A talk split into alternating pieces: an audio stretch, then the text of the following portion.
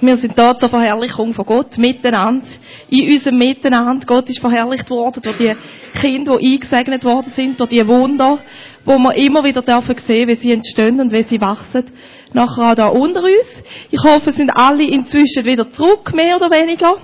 Wir haben ein bisschen Luft da reinlassen und damit der Blutzuckerspiegel wieder ein bisschen steigen kann, lassen wir da noch so ein paar Sachen mit, oder ein paar Schälchen mit Täfeli und Gummisachen durch die Reihe gehen, einfach, dass wir wieder fit werden, die, die es nicht mehr so wären, um wieder etwas aufnehmen weiter. Wir müssen es einfach weitergeben, weil wir haben nicht so viele Schälchen, wie es Tisch hat. In dem Sinn. Genau. Wir stehen für alle die, die heute auf Besuch sind, in der letzten Predigt vom Römerbrief, wir haben bereits drei Predigten gehört zum Römerbrief. In der ersten ist es darum gegangen, welche Kraft das Evangelium ist, was der Glaube in uns kann wirken. In der zweiten ist es darum gegangen, dass wir ein neues Leben haben. Das hat mich sehr beeindruckt. Wir haben nicht einfach ein besseres Leben, sondern wir haben ein neues Leben. Es ist entfaltet worden, was das heisst. Und die, die das letzte Mal da sind, die mögen sich garantiert erinnern. Die Andrea ist nämlich in so einem weißen Maler übergewändlich da vorne gestanden, weil es darum gegangen ist, zieht Christus in allem an. Und am Schluss hat sie die Frage gestellt, oder einfach so in den Raum gestellt, oder gesagt, dass sie da immer so begeisterte Gedanken, wie wäre da? Wenn wir uns alle gegenseitig in Jesus würden begegnen. Jeder hat so ein Übergewändli an, so einen Overall an, weiss, Jesus, wo wir uns gegenseitig in Jesus begegnen. Und genau da machen wir heute weiter. Das Thema von heute ist frei im Miteinander. Frei im Umgang miteinander. Wir merken ja alle immer wieder, so viel Freiheit ist manchmal nicht da, manchmal ist es mehr, manchmal ist es weniger. Es gibt immer wieder Situationen, wo ich merke, Tja, da fühle ich mich jetzt doch ziemlich eingegangen oder bestimmt oder kritisiert oder einfach, also so wirklich frei und total wohl ist es mir nicht dabei im Umgang mit anderen. Wir erleben da, da vielleicht manchmal da miteinander. Wir erleben es in Ehen, in Familien, in Arbeitsverhältnissen. Wir stehen alle irgendwo im Miteinander. Und was bedeutet es dort wirklich frei zu sein miteinander? Wie können wir da frei miteinander umgehen? Das ist das Thema von heute Morgen. Ich merke, für mich ist es aber auch ein Thema, bei all dem, wo, mich, wo ich immer wieder merke, ja, eben, so frei bin ich nicht, wo mich begeistert. Weil ich bei mir und bei Leuten rund um mich herum so viel Veränderung sehe bei dem Thema, weil ich so vielen angesehen hey, da ist es möglich. Es ist möglich, dass wir wirklich frei werden. Dass der Umgang miteinander frei wird. Dass er offen und ehrlich ist. Dass er nicht mehr verletzend ist. Einfach, es ist sehr viel Veränderungspotenzial in dem Innen. Und ich wünsche mir für heute Morgen ganz fest, jetzt für den zweiten Teil, dass jeder einfach an dem Ort, wo er in dem Thema steht, einen Schritt weiterkommt. Wir stehen nicht alle am gleichen Ort. Wir haben nicht alle schon gleich viel Veränderung erlebt. Wir wünschen uns nicht alle gleich viel Veränderung in dem Innen oder haben nicht, ja, haben nicht das gleiche Bedürfnis in dem. Aber da jeder wirklich kann einen Schritt weitergehen. Dort, wo er steht. Der Paulus im Römerbrief, der hat eigentlich eine ganz klare Meinung, wie es miteinander soll aussehen. Was bedeutet, dass wir miteinander unterwegs sind. Und für da werde ich euch jetzt eine erste Bibelstelle vorlesen. Wir haben sie da vorne auf der Folie auch. Das ist im Römer 13, Verse 8 bis 10. Es ist kurz vor dem Vers, wo nachher eben der Paulus sagt, und jetzt in allem, was ihr tut, ziehen Jesus an, sind Jesus gleich. Er sagt dort zuerst, seid niemandem etwas schuldig, als dass ihr euch untereinander liebt. Denn wer den anderen liebt, der hat das Gesetz erfüllt. Denn was da gesagt ist, du sollst nicht Ehe brechen, du sollst nicht töten, du sollst nicht stehlen, du sollst nicht begehren. Und was da sonst angeboten ist, das wird in diesem Wort zusammengefasst, du sollst deinen Nächsten lieben wie dich selbst. Die Liebe tut dem Nächsten nichts Böses. So ist die Liebe des Gesetzes Erfüllung. Der Paulus, der hat den Römerbrief ganz klar strukturiert. Er redet nämlich die ersten acht Kapitel lang über das, wo wir alles haben, wenn wir Kind von Gott sind. Er redet darüber, eben welche Kraft das Evangelium ist, wie das uns das kann verändern, wie es uns kann Freiheit geben. Er sagt, ihr seid Sünder gewesen, aber Gott hat euch angenommen. Er hat euch den Heiligen Geist gegeben. Seine Gnade steht über allem. Seine Gnade steht über jeden Fehler von eurem Leben. Seine Gnade ist immer da. Er nimmt euch an. Nehmt euch selber auch an. Er nimmt euch an. Ihr seid von ihm auserwählt. Und der Heilige Geist ist die Verbindung. Er wird dauernd mit euch in Kontakt sein. Er wird euch einfach so nach an sich haben, dass er euch in nichts, in keiner Situation wird aufgeben. Nichts wird euch können trennen von seiner Liebe. Und nachher macht der Paulus in den drei weiteren Kapiteln einen kurzen Exkurs zum Thema der Juden was ist die Stellung der Juden in dieser ganzen Heilsgeschichte. Und dann geht er weiter. Dann sagt er ab dem Kapitel 12, ihr habt so viel bekommen. Alles das, was ich euch aufgezählt habe, in den ersten acht Kapiteln. Und jetzt, Leute, jetzt habt ihr ein neues Leben. Und jetzt müssen wir miteinander lernen, was heißt das in dem neuen Leben, innen zu stehen. Was heißt das, neu zu leben. Und darum kommt er nachher und bringt quasi Aufforderungen. Wenn man die ersten acht Kapitel nicht würde kennen, könnte man verstehen, dass es einfach ein moralischer Katalog ist, wo man erfüllen sollte. Aber an Paulus geht es nicht um das, sondern er sagt, hey, ihr habt ein neues Leben. Und euch ist es möglich. Mit Gottes Veränderung, mit seiner Kraft, mit diesen Schritt um Schritt, wo wir gehen. Euch ist es möglich, niemandem etwas schuldig zu bleiben, außer die Liebe. Was meint er mit dem, niemandem etwas schuldig bleiben, außer die Liebe? Vorher redet er über den Staat in diesem Kapitel. Steuern, da kommen wir alle immer wieder einen Brief über, und das war dann zumal so gewesen. Steuern haben einen gewissen Betrag gehabt, die zahlt man, und nachher sind sie beglichen. Nachher ist fertig. Wir bleiben dem Staat Schulden nicht, Steuern nicht schuldig, wenn wir sie zahlen. Aber bei der Liebe, sagt er, bei der Liebe gibt es nie, nie genug. Liebe ist etwas, das immer, immer, immer unser Leben prägen soll so, wenn wir uns einem anderen gegenüber verhalten. Für den Paulus äußert sich die Liebe nachher in dem, dass wir am nächsten das Gute tun. Im letzten Satz da unten oder im zweitletzten heißt, die Liebe tut dem Nächsten nichts Böses. Und im Kapitel 12 redet er darüber, dass die Liebe ein Gute tun ist. Ein Gute tun am Nächsten. Also immer am Nächsten ein Gute tun. Das ist Liebe, wo wir immer schuldig bleiben sollen. Ich weiss nicht, wie es euch geht. In meinem Alltag ist das eine ziemliche Herausforderung und ich nehme an, da geht uns allen gleich. Die Liebe nicht schuldig zu bleiben. Die Liebe schuldig, oder eben schuldig zu bleiben dann, wenn ich müde bin, wenn ich eigene Bedürfnisse habe, wenn ich nicht mag, wenn Wünsche oder Anliegen an mich herkommen, die ich jetzt gerade weder will, noch kann erfüllen, wenn mir Sachen im Weg stehen, in unserer Wohnung von den Kind, in unserem Hausgang von den Nachbarn, wenn ich Arbeiten erledigen sollte, die ich vielleicht einfach anders gerne erledigen als von mir gefordert ist. Es ist nicht immer einfach, in dem Moment die Liebe trotzdem zu leben. Und was heißt es denn, die Liebe trotzdem zu leben? Eben frei zu bleiben. Trotzdem frei zu bleiben mit dem Wissen, dass ich angenommen bin. Mit diesen ersten acht Kapiteln, wo ich euch sehr ans Herz lege, die wirklich zu studieren, was wir alles haben von Gott dort nachher weiterzugehen und ganz konkret das zu leben. Was heißt das? Der Paulus hat selber gewusst, dass das eine grosse Herausforderung ist. Er ist unterwegs mit diversen Gemeinden. Die Römer, an die hat er geschrieben und er hat gewusst, dass die in grossen Herausforderungen stehen. Innerhalb der Gemeinde von Rom ist das Thema gewesen, was für Fleisch essen wir? Wann fasten wir? Essen wir das Fleisch von Tieren, wo als Götzenopfer dargebracht worden sind? Machen wir uns mit dem unrein? Werden wir schuldig an dem? Es hat Leute die haben das gegessen. Es hat Leute die haben das Fleisch nicht gegessen. Sehr unterschiedlich gehandhabt worden. Es hat Leute die haben gefunden, wir müssen den und den fasten. Und andere haben gefunden, Jesus ist für uns gestorben. Was haben wir da noch Gesetz und Regeln? Es ist sehr, sehr unterschiedlich gehandhabt worden. Und der Paulus hat das aufgenommen und hat den Leuten in Rom Lösungsansätze für das geschrieben. Im Kapitel 14 und Anfangs 15, ihr habt alle auf euren Tisch unter der Serviette und auf der Bank jetzt auch Zettel haben, wo das Kapitel draufsteht. Dort innen bezieht sich der Paulus natürlich auf das Fleischessen und auf das Fasten, aber er bringt auch Lösungsansätze drinnen. Wie können wir denn miteinander umgehen? Und jetzt ist meine Bitte an euch, dass ihr einfach den Text mal durchlesen. Wir haben Zeit, um den Text durchlesen. Vielleicht fällt euch gerade etwas auf, wo ihr dran hängen bleibt.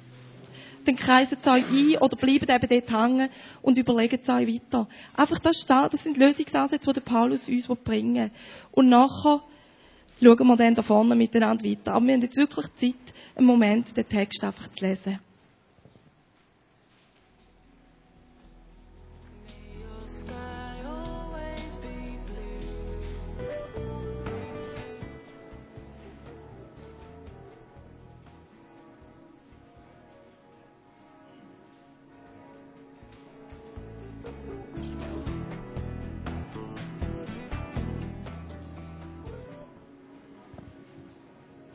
Es ist ein langer Text, wo der Paulus sich immer wieder ein bisschen wiederholt. Ich habe euch darum auch lesen lassen, beziehungsweise man muss gar nicht unbedingt bis zum Schluss sein. Paulus, man merkt richtig, es ist ihm ein Anliegen. Es ist ihm ein Anliegen, dass die Römer frei sein können in ihrem Umgang miteinander. Dass sie wirklich aus Liebe leben. Dass sie aus Liebe handeln. Darum betont er da so fest, hey, wie könnt ihr miteinander umgehen? Wie ist es euch jetzt möglich, obwohl ihr verschiedene Meinungen habt, obwohl ihr die einen als stark erlebt und die anderen erlebt ihr als schwach, wie ist es euch möglich, jetzt da wirklich miteinander umzugehen? Wir haben nicht die gleichen Themen. Und ich will jetzt das Weitere, was ich sage, heute Morgen da auch nicht nur auf den Glauben beziehen, auf stark sein im Glauben oder schwach sein oder stärker oder schwächer sein, sondern allgemein. Wir sind als Menschen geschaffen mit Stärken und Schwächen. Und es ist eine Tatsache, oder? Der Paulus schreibt, den Schwachen im Glauben nehmt an. Oder nehmt auch den ohne Vorbehalte an, dessen Glaube noch schwach ist. Wir sind unterschiedlich. Wir stehen an unterschiedlichen Orten. Und manchmal habe ich das Gefühl, in meinem Alltag, tue ich da wirklich vernachlässigen. Wir sind unterschiedlich. Wir haben alle Stärken und wir haben alle Schwächen. Wir sind nicht alle am gleichen Ort herausgefordert. Jeder ist an einem anderen Ort herausgefordert. Wie lassen wir uns in dem Innen stehen? Ich habe mich dann gefragt, wieso ist es so tragisch? Ich sage jetzt da aus meiner Sicht, wieso ist es für mich so tragisch, dass ich Schwächen habe? Ich merke immer wieder, wenn ich merke, da ist eine Schwäche, am liebsten möchte ich sie entweder verneinen oder irgendwie vertuschen oder abreden. Wenn jemand anderes meine Schwäche sieht, solange sie nur ich sehe, kann ich ja noch einigermaßen damit umgehen. Manchmal mehr, manchmal weniger. Aber wenn sie jemand anderes sieht, wenn mich vielleicht sogar jemand anderes darauf anspricht, wenn jemand sagt, hey, wieso hast du jetzt dem gegenüber so verhalten? Oder du, das E-Mail, das du jetzt da geschrieben hast, das ist mir einfach total im falschen Hals gekommen. Ist ja noch nett, wenn jemand so reagiert. Aber wenn ich merke, das ist Kritik, Kritik an einem Charakterzug von mir, Kritik an etwas, was ich gemacht habe. Wieso ist es so tragisch? Irgendetwas in mir innen fängt sich an zu schämen. Irgendetwas in mir innen wird sich am liebsten ganz klein machen und irgendwo verstecken und sagen, hm, es ist im Fall Eva gewesen. So in dem Stil, oder? Nicht ich bin schwach. Es ist der andere gewesen. Ähm, es macht, oder, dann habe ich eine andere Taktik. Es macht ja nichts, ich bin dafür dort gut. Wenn ich da schwach bin, ich bin dafür dort gut. Du bist dafür dort nicht so gut. Und schon sind wir mit in dem Text drin. Sind wir beim Verurteilen oder Verachten. Und ich habe gemerkt, als Mensch, ich bin immer irgendwo abhängig. Ich bin immer abhängig, entweder von meiner Meinung über mich selber, von eurer Meinung über mich, von der Meinung von meinem Ehepartner über mich, vielleicht sogar von meinem Kind, von meinem Chef, von wem auch immer. Ich bin immer irgendwo durch abhängig. Und wenn ich mich nicht bewusst entscheide, dann ich mich von Gott abhängig mache, von seinem Maßstab über mich, von dem, was er über mich sagt, dann laufe ich immer wieder ein Stück weit in die Scham ein. In das mich schämen für meine Fehler. Mich klein machen oder es wollen wegreden, dass da Fehler sind. Ich bin immer abhängig, aber ich entscheide mich, von wem mache ich mich abhängig. Und ich glaube wirklich, dass wir die grosse Chance haben, wenn wir Gott kennen, dass wir uns an ihm anmachen, dass wir uns an ihm festbinden, dass unseren Wert wo sie ja letztlich ankratzen in dem Moment, dass wir den bei ihm festmachen. Weil bei ihm der einzig sichere Ort ist. Der einzige Ort ist, wo der Wert keiner Kursschwankung unterlegen ist. Wenn ich ihn an euch festmache oder an mir festmache, dann ist er immer irgendwelchen Schwankungen unterlegen. Meiner Seele geht's nicht immer gleich. Und eure Meinung über mich, die von meinem Ehepartner über mich, die ist auch nicht immer gleich. Weil auch ihm geht's nicht immer gleich. Wo mache ich mich fest? Mache ich mich an Gott fest und an dem, wo er über mich sagt. An dem, da der Paulus schreibt, Gott hat euch geliebt und erwählt, wo ihr Sünder sind. Er hat euch nicht als die bereits Heiligen erwählt. Er hat euch heilig gemacht. Aber er hat euch erwählt als Sünder. Und es geht mir jetzt heute Morgen nicht darum, dass wir uns möglichst alle zusammen in einer Spirale befinden. Am Schluss sind wir alle am Boden unten. Wir sind ja alle gleich schlecht. Überhaupt nicht. Der Paulus sagt, hey, ihr seid Heilige. Darum lebt jetzt als Heilige. Aber für Gott sind wir heilig, mit unseren Fehlern, mit unseren Schwächen und nicht einfach so per Excuse trotz denen dann auch noch und die schiebt er irgendwo her. Er liebt uns so sehr, dass er mit uns ab Veränderung von denen hergeht, weil er uns befreien will, weil er uns für uns selber befreien will, eben auch frei sein in dem Miteinander. Wenn ich lerne, in dem Sinn mich selber annehmen, am Maßstab von Gott, mich an dem Maßstab auszurichten, dann werde ich sehr viel freier im Umgang mit anderen. Dann werde ich sehr viel freier in meinem Umgang mit euch, mit meinem Chef, wenn ich weiß, wo mein Fixpunkt ist, wenn ich weiß, wo ich mich festmache. Du kannst hier die nächste Folie bringen. No, jetzt wollen wir noch weitergehen, genau.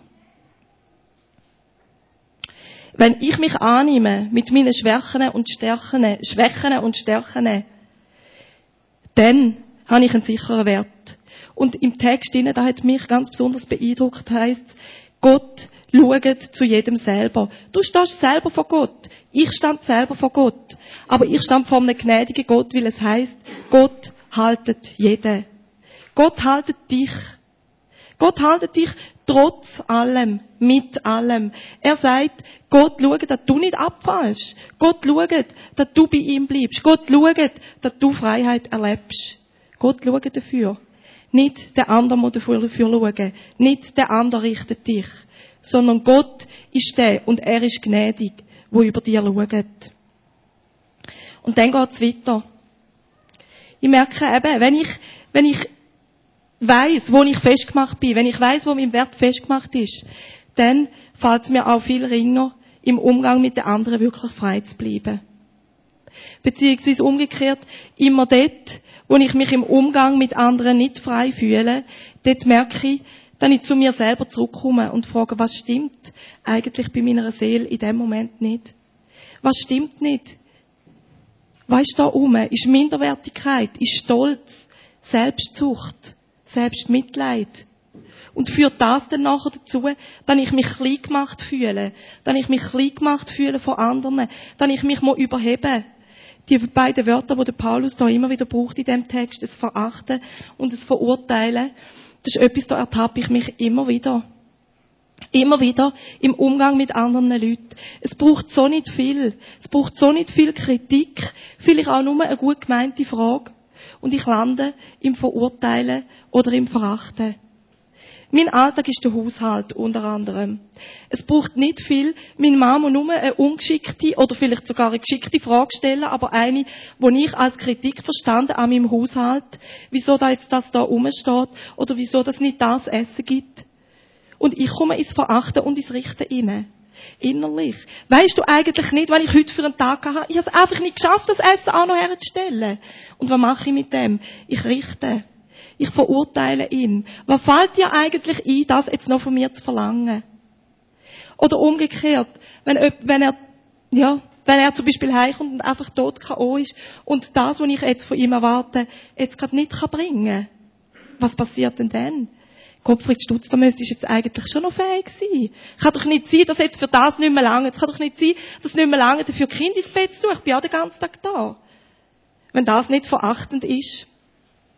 Oder so viele Sachen in meinem Alltag, die negativen Gedanken, die lassen sich in den allermeisten Fällen aufs Verachten oder das Verurteilen übertragen. Meistens bin ich dort verachtend oder bin ich verurteilend einem anderen gegenüber. Und in dem Moment habe ich angefangen, mich immer wieder zu fragen, wo ist mein Defizit? Wo habe ich mich denn in dem Moment an einem anderen Ort als bei Gott festgemacht? Wieso ist es so wesentlich, ob er fragt, ob das Ding am richtigen Ort steht?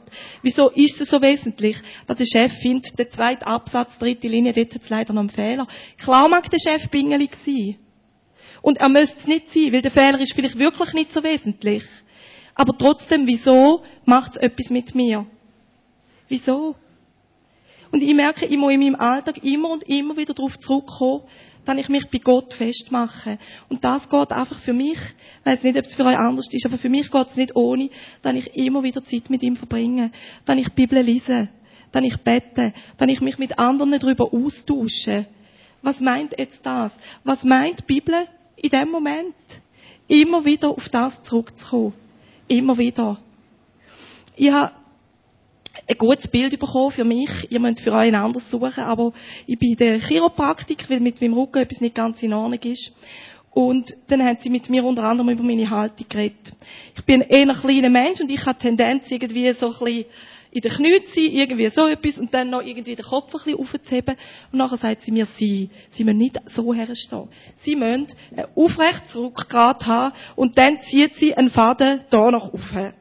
Der Kopf geht ein bisschen, oder die Augen schauen ein bisschen gegen runter, einmal sicher nicht gegen rauf, die Nase geht auch nicht gegen rauf, ein starkes Rückgrat.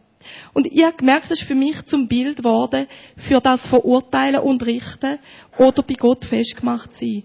Wenn ich wackelig bin in den Knien, wenn ich irgendwie nicht sicher stande, wenn ich nicht weiss, dass mein Rückgrat, mein Maßstab bei Gott ist, dann geht irgendwie automatisch mein Kopf und meine Nase auf. Und das ist für mich so das Bild fürs Richten, fürs Verachten. Wenn ich meine Nase weiter oben habe. Oder lasse ich mein Rückgrat ganz bewusst stärken. Lasse ich Gott da dahinter stehen. Und bin ich auf Augenhöhe. Mit jedem Menschen, den ich begegne. Muss ich nicht die Nase oben haben. Sondern kann ich ihm in die Augen schauen. Und kann ich ihm in die Augen schauen, weil ich weiss, hey, wir sind beide angenommen. Wir haben beide unsere Stärken und wir haben beide unsere Schwächen. Aber ich muss mich nicht angegriffen fühlen. Ich muss nicht verletzt werden.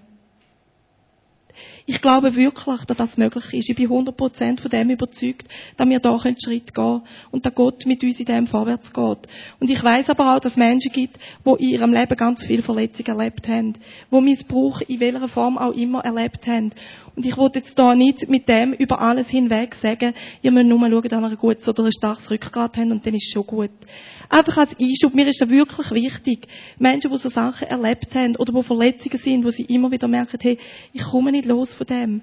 Und ich bleibe das Opfer. Und ich bleibe ein Stück weit auch in der Verachtung von dem, wo mir etwas antun hat. Weil wenn ich mich von jemandem distanziere, wenn ich jemandem nicht mehr begegnen kann, ist das letztlich auch etwas, wo sehr verachtend ist für den anderen Mensch. Wenn ich merke, ich komme nicht aus dem raus, dann ist da ein Weg, wo wir gehen können dann gibt es auch für jede noch so tiefe Verletzung einen Weg, wo man gehen kann, aber er braucht Zeit und es braucht Hilfe. Und ich will einfach, wenn du merkst, es betrifft dich, dann will ich dich wirklich ermutigen, dann gang den Weg. Gang den Weg mit jemandem, der dir vertraut ist, oder gang mit jemandem sogar, der ausgebildet ist. Je nachdem. Wir können, wir können euch da wirklich weiterhelfen, wir können euch Adressen geben, was auch immer. Es geht nicht darum, über etwas einfach hinwegzugehen und zu sagen, es ist schon gut. Manchmal müssen wir Sachen wirklich an die Oberfläche kommen und ganz genau anschauen. Ganz genau anschauen, was passiert da. Eine Möglichkeit von da, das ist jetzt noch ein Werbeblock, ist auch der Kurs Aufbruch Leben, wo wir da in der Kleingruppe nach Mass haben. Das ist eine Möglichkeit auch für Leute, die jetzt nicht, weiss ich nicht, wie mit Verletzungen zu kämpfen haben, aber die sagen, hey, ich will da anschauen. Ich will anschauen in meinem Leben. Wie ist da mit dem, eben mit meiner Haltung anderen Menschen gegenüber? Wie sieht das konkret aus? Das sind 10, 12, zwölf Übungen, wo ihr die Möglichkeit und Zeit habt, euch mit anderen auszutauschen und vor allem auch euch mit euch selber zu befassen und zu sagen, da gehe ich weiter. Das ist wirklich Aufbruch zum Leben. Das ist wirklich Aufbruch in die Freiheit. Einfach für alle, die merken, da wo jetzt noch heute Morgen noch einen Schritt weitergehen, dann meldet euch unbedingt beim David Bertschi. Genau. Einander annehmen ohne zu verachten, ohne zu verurteilen.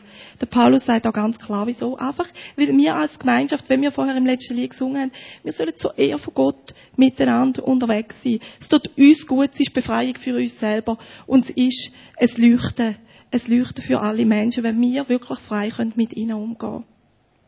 Und dann, nur noch ganz kurz, aber geht der Text noch weiter. Im letzten Teil geht es auch noch darum, verantwortlich füreinander, Rücksicht nehmen aufeinander. Der Paulus schreibt ganz eigentlich hart, lernt alles sein, was ein anderer verführen kann. Ich denke, wir müssen jetzt nicht zuerst darüber reden, was müssen wir als Gesamte gesamte Gruppe irgendwie sein, sondern wo merke ich, wo bin ich herausgefordert, aufgrund von dieser Liebe von Gott, in der ich selber ja stande, wo bin ich aufgefordert, am anderen einen Schritt entgegenzugehen? Wo bin ich aufgefordert, Rücksicht zu nehmen? Und Rücksicht nehmen heisst ja meistens, ich mache etwas nicht, wo ich könnte, oder ich mache etwas, wo ich nicht müsste. In unserem Alltag, ganz praktisch immer wieder. Rücksicht nehmen auf den anderen. Rücksicht nehmen, weil er dort eine Schwäche hat, die ich keine habe. Weil er auf mich auch Rücksicht nimmt. Und auch wenn er jetzt gerade nicht zuerst Rücksicht nimmt. Ich gehe einen Schritt. Ich gehe einen Schritt auf ihn zu. Und ich merke da nachher, wenn es da heißt, wir sind auch verantwortlich füreinander. Verantwortlich füreinander heißt nicht, du hast und du sollst und du müsstest noch.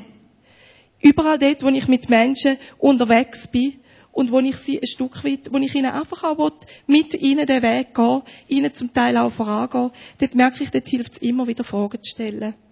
Fragen. Immer wieder fragend auf den Menschen zuzugehen. Interessiert. Mit einer positiven Haltung. Ich merke, wenn ich mit einer positiven Haltung auf den anderen zugehe, mich wirklich interessiere von ihnen, dann komme ich fast nie einen Korb über. Dann heisst es nie, Gott, die nichts an, was willst du eigentlich? Sondern dort, wo ich einem Menschen in Liebe begegne, dort, wo ich ihm wirklich das Gute unterstelle, immer und immer wieder, dort hilft es einem Menschen, dass er selber in Veränderung einkommen kann. Weil er dann merkt, es geht nicht darum, dass ich etwas muss oder etwas nicht darf oder wie auch immer, sondern das ist jemand, der Interessen an mir hat. Interessen an mir und wirklich will, dass es mir gut geht, dass ich frei bin, dass ich frei bin im Umgang mit dem anderen Mensch oder wie auch immer. Fragen wir einander, reden wir miteinander. Ich glaube wirklich, es dient uns als ganze Gemeinschaft, als Einzelne in der kleinen Gemeinschaft, aber auch da miteinander, immer und immer wieder einander zu fragen. Dort wird Frieden verbreitet, dort wird Freude verbreitet, Liebe. Und ich merke, mich befreit immer wieder da zu sein. Oder das ist ein Grund, wieso ich so gerne am Sonntag oder am Samstag oder wenn auch immer da herkomme, weil ich merke, da ist schon so viel von dem um so viel von dieser offenen Haltung, so viel von dem einfach dürfen meine Schwächen haben. Dürfen da vor euch stehen, mit all dem, was in meinem Alltag auch nicht einfach wie am Schnürli funktioniert, wo ich auch nur mit Wasser koche. Und trotzdem dürfen da stehen und sagen, und das hat mir Gott gesagt, das ist mir wichtig, darum gebe ich es euch weiter. Das ist schon ungeheuer viel von dem da und das schätze ich immer wieder. Und ich glaube wirklich, dass mit, mit dieser Art von Gemeinschaft, dass das Menschen anzieht und dass das Menschen auch immer mehr in eine Befreiung einbringt, in Veränderung einbringt. Ein Schritt weiter zu Jesus her. Das ist das, was wir da miteinander wollen. Dass jeder seinen Schritt weitergeht. Jeder seinen Schritt auf Jesus zugeht. An diesen unterschiedlichen Stellen, wo wir stehen.